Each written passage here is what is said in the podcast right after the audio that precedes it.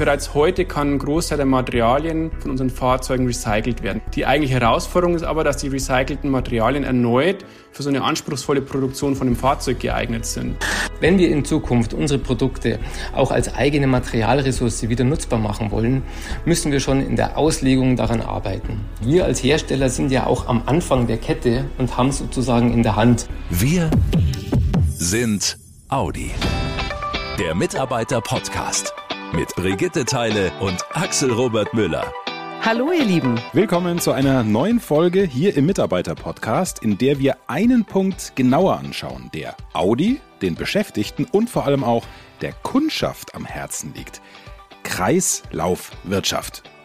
Klingt jetzt erstmal voll sperrig und hölzern, ist aber in vielen Punkten eine ganz wichtige Sache.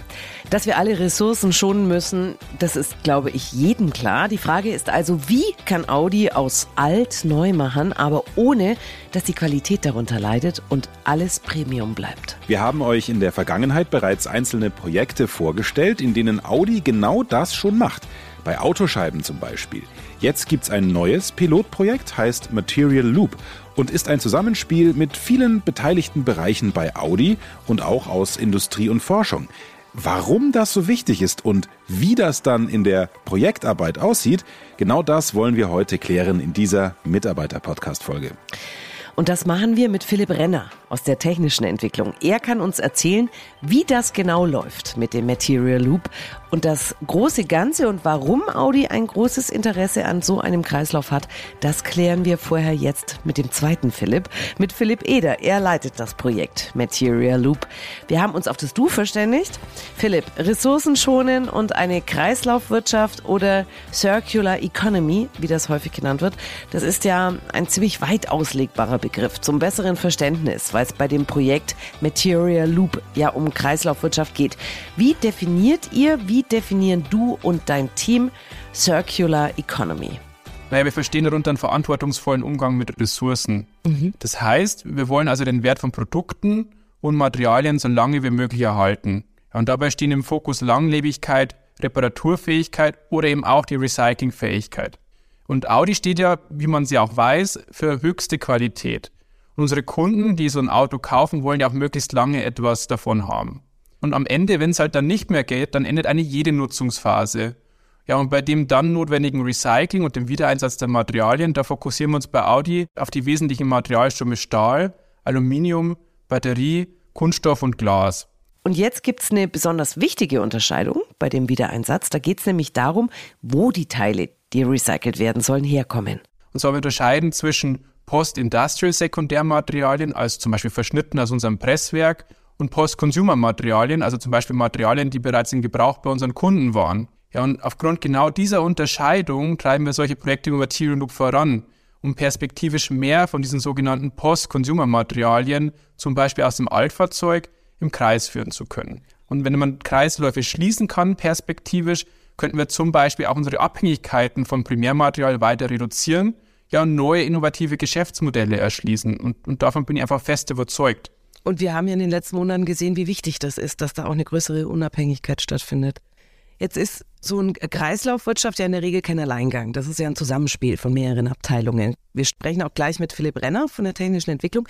Welche Abteilungen sind denn sonst noch involviert in dem Material Loop, Philipp? Ja, ich könnte jetzt hier unzählige Namen und Abteilungen aufzählen. okay. Also es ist nicht nur ein Philipp Renner, sondern wir haben ganz, ganz viele motivierte Kolleginnen und Kollegen. Super. Ja, und aktuell sind im Team über 40 aktive Projektmitglieder. Und zusätzlich bin ich ziemlich stolz darauf, dass wir unseren CEO Markus Düßmann als Projektpartner gewinnen konnten. Mhm. Das motiviert natürlich alle Beteiligten zusätzlich. Ja, das glaube ich. Ich finde es ja cool, dass das technisch so funktioniert, aber so ein Prozess kostet ja auch Geld. Wie rechnet sich das denn für Audi? Ja, für die Audi-Beschaffung ist natürlich Kosten ein wesentliches Thema. Und wir wollen überall dort Kreisläufe schließen, wo es technisch machbar, ökologisch sinnvoll, aber eben auch ökonomisch vertretbar ist. Ja. ja, und unsere Vision ist es dabei, eben zum Beispiel den Anteil der Materialien, die bei unseren Kunden bereits verbaut wurden, stetig zu erhöhen. Und da geben uns genau solche Leuchtturmprojekte wie das Material-Projekt praktische Orientierung. Denn manchmal hilft es einfach, Dinge auszuprobieren und nicht nochmal die nächste und nächste PowerPoint-Folie darüber zu machen. und bei unseren Projekten, und da ist Material eben auch keine Ausnahme, die zeigen uns, dass der Einsatz von Sekundärmaterialien perspektivisch sogar in den letzten Jahren die erheblichen Preisschwankungen auch in den verschiedenen Märkten reduzieren könnte. Und ein Detail im Projekt Material Loop, das macht mich besonders stolz. Also wir haben ursprünglich 15 Partner für das Projekt angefragt. Ja, und alle nehmen nun an dem Projekt teil. Und jetzt kommt äh, der besondere Punkt, alle Industriepartner sogar auf eigene Kosten. Also jeder Partner aus der Industrie trägt seine Kosten selbst. Wow. Ja, und ich finde, das zeigt sehr gut, welchen Stellenwert Circle Economy bei uns und auch bei unseren Partnern hat. Und das spiegelt sich so auch in den Projektmeetings wieder. Das gibt Hoffnung für die Zukunft, wenn man das so hört. Das klingt echt toll. Kannst du uns mal einen kleinen Einblick hinter die Kulissen geben? Also geht ihr zu den Forschungseinrichtungen und Zulieferunternehmen und sagt so, macht jetzt mal aus Stahl qualitativ neuwertigen, die wir da wieder einsetzen können und dann sehen wir uns so in drei bis sechs Monaten wieder? Oder seid ihr da als Team im ständigen Austausch und forscht auch aktiv mit? Wie läuft das? Eher letzteres. Also Ach, schön. so eine Kombination aus beiden und auch mit dem Fokus, dass wir selber mitforschen. Mhm. Im Bereich Circle Economy stehen wir sehr, sehr intensiv mit unseren externen Partnern und Lieferanten im Austausch. Und so ein Projekt wie Material Loop baut dabei auf bestehende gute Zusammenarbeiten aus verschiedensten Vorprojekten auf. Eins haben wir ja auch bei euch hier im Podcast einmal gezeigt, und zwar das Projekt Glass Recycling. Ja. Yeah. Und was da eben wichtig ist, dass jeder Partner seine Expertise einbringt. Ganz egal, ob das jetzt eine mittelständische Recyclingfirma aus dem Raum Ingolstadt ist, eine Universität oder eins der größten Chemieunternehmen der Welt. Was sind denn die wesentlichen Prozessschritte und wo fand das Projekt statt, Philipp? Ja, also die wesentlichen Prozessschritte waren das Demontieren der Fahrzeuge, das Schreddern der verbleibenden Karossen, das Nachsortieren der Stoffströme und der Wiedereinsatz der Materialien bei unseren Lieferanten. Also im Detail zu Beginn werden die ankommenden Fahrzeuge durch unsere Vertriebsabteilung in Neuburg an der Donau für den Prozess vorbereitet, also zum Beispiel trockengelegt. Und danach erfolgt eine zielgerichtete Demontage. Da haben wir uns einen Prozess ausgedacht innerhalb des Projektteams, der im Wesentlichen in drei Kategorien unterscheidet. Also Kategorie 1 ist, welche Bauteile eignen sich für die erneute Nutzung, also zum Beispiel für den Gebrauchteilemarkt. Also alles, was wieder nutzbar ist, soll auch wieder nutzbar gemacht werden. Ja, und dann gibt es die Kategorie 2, welche Bauteile lassen sich einfach demontieren und können damit eher auch nachhaltiger und ohne Downcycling recycelt werden. Das sind zum Beispiel größere Kunststoffbauteile oder auch die Frontscheiben. Ja, und dann gibt es noch eine letzte Kategorie und das ist sowas wie die Bad Bank als Kategorie welche Bauteile, zum Beispiel Bauteile mit Flammenschutz, müssen vorab demontiert werden, weil die später im Prozess beim Schreddern und Nachsortieren einfach Probleme machen. Ja, und wenn das alles erledigt ist, die Demontage, dann kommt es zum zweiten Schritt. Also im Wesentlichen wird dann geschreddert und nachsortiert, mithilfe aktueller Technologien. Und auch das Nachsortieren, das danach passiert, das nennt man Post-Schredder-Technologie im Fachjargon, erfolgt unter der Prämisse, einen großen Anteil der Materialien, also zum Beispiel der Kunststoffe, in möglichst hoher Qualität wieder zurückzugewinnen. Ja, wenn das alles erledigt ist, dann geben wir die Materialien an unsere Lieferkettenpartner. Und die haben dann die Aufgabe, die Materialien wie Stahl, Aluminium oder Kunststoff, das sind dieselben, die ich vorher aufgezählt habe, wieder erneut für die Produktion automobiler Güten, also zum Beispiel so einem großen Stahlkeul einzusetzen. Ja, und eine Herausforderung ist dabei, dass man die hohen qualitativen Ansprüche von Audi erfüllt. Mhm. Und die Endprodukte werden dann, also sofern es halt möglich ist, wieder eingesetzt. Und dann beginnt der Kreislauf von neuem. Okay. Du hast uns jetzt schon einige Beispiele genannt. Jetzt hilf uns bitte nochmal, was wird ganz konkret schon recycelt? Sprich, wo funktioniert die Kreislaufwirtschaft schon und welche Teile oder Bereiche sind nur in der Entwicklung und der Forschung?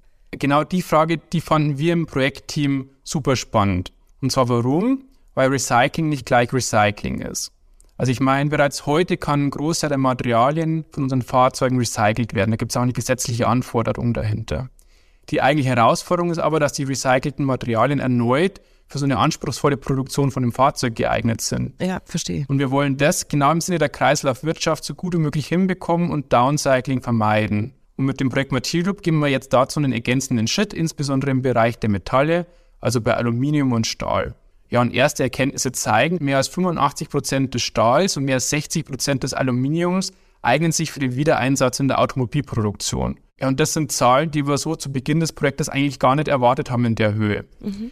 Und gemeinsam mit unserem Partner und Lieferanten Föst Alpine konnten wir auch erste Materialien, also ganz konkret den Stahl, wieder im Kreis führen. Es wurden quasi sechs verschiedene Stahlcoils hergestellt mit einem Material Loop Sekundäranteil von 12 Prozent.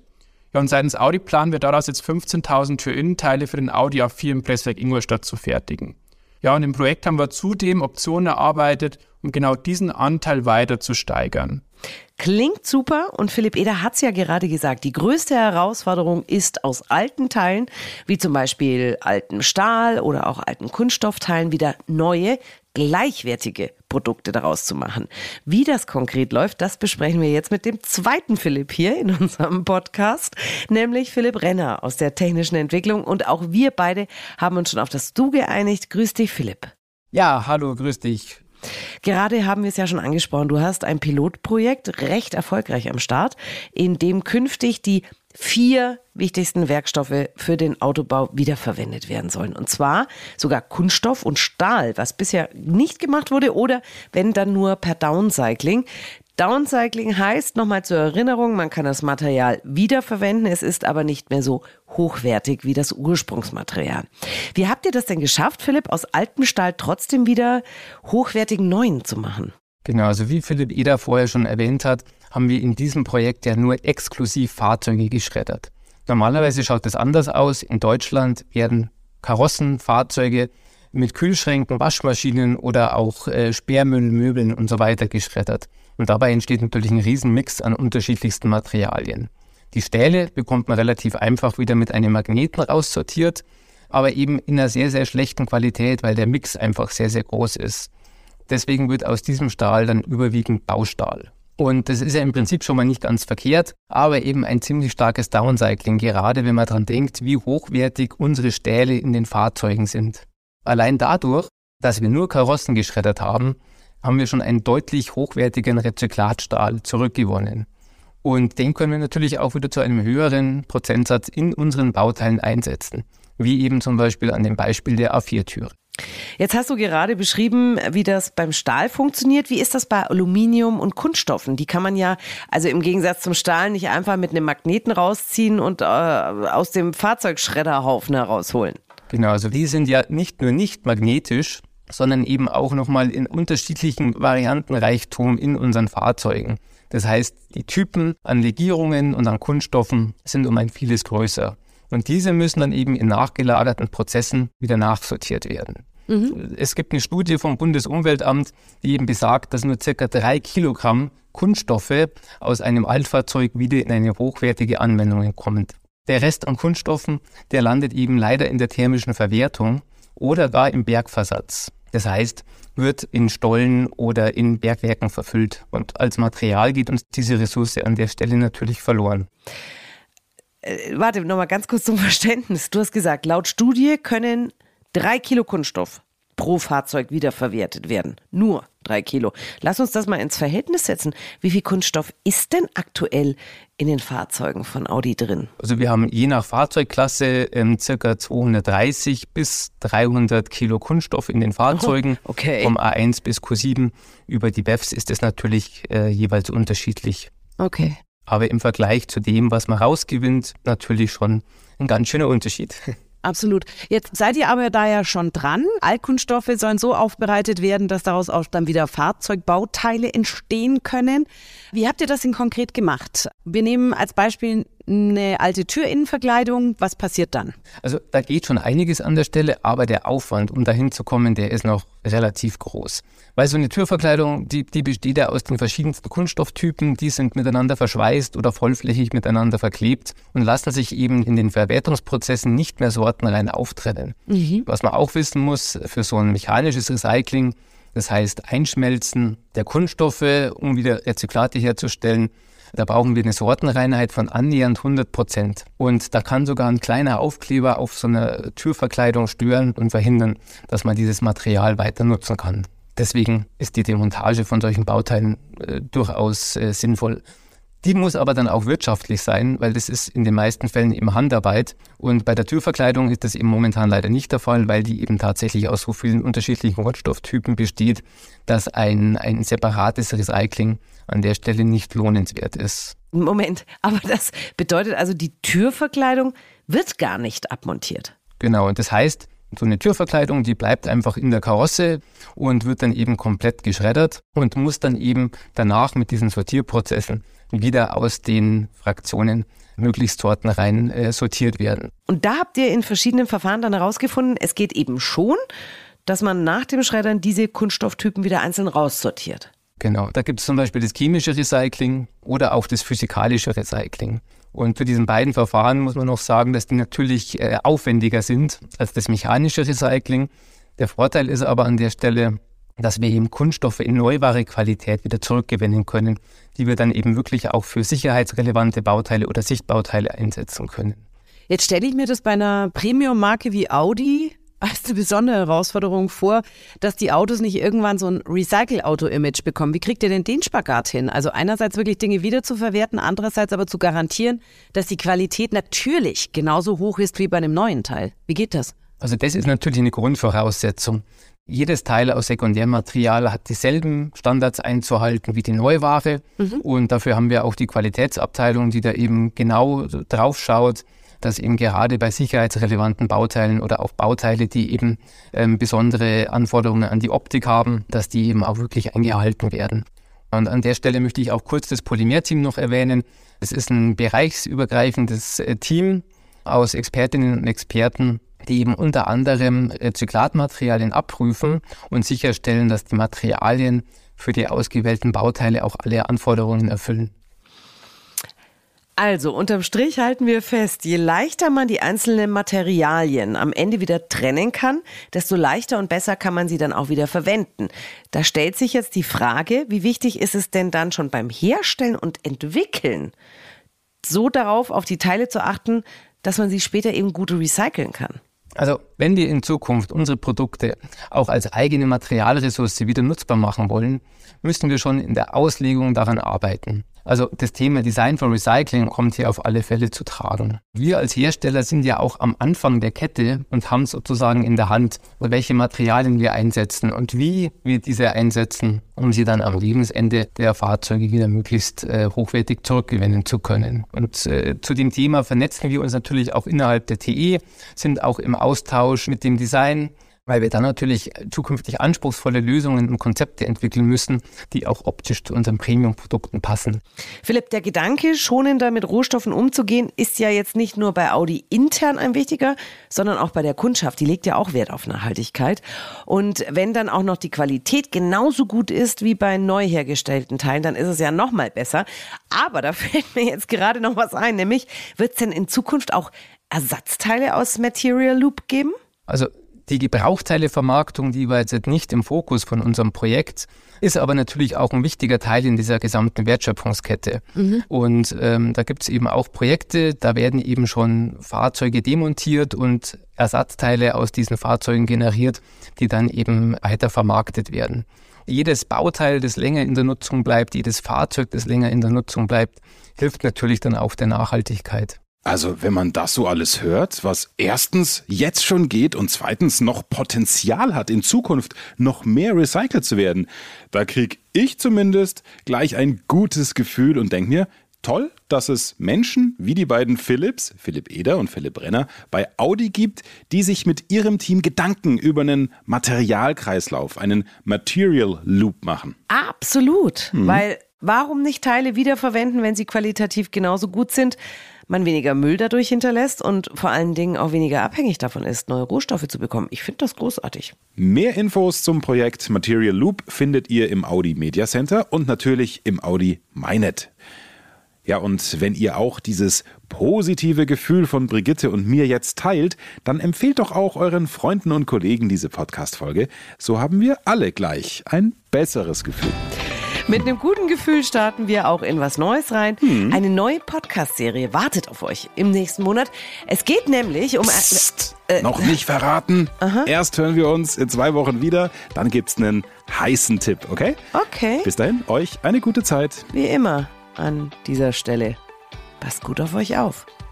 Macht's gut, ihr Lieben. Schnell informiert. An jedem Ort. Zu jeder Zeit. Nehmt uns mit. Egal wann, egal wie, egal wohin. Der Mitarbeiter-Podcast. Informationen zum offiziellen Kraftstoffverbrauch und den offiziellen spezifischen CO2-Emissionen neuer Personenkraftwagen können dem Leitfaden über den Kraftstoffverbrauch, die CO2-Emissionen und den Stromverbrauch neuer Personenkraftwagen entnommen werden, der an allen Verkaufsstellen unentgeltlich erhältlich ist. Und bei der DAT Deutsche Automobil Treuhand GmbH Helmut Hirtstraße 1 73760 Ostfildern oder unter www.dat.de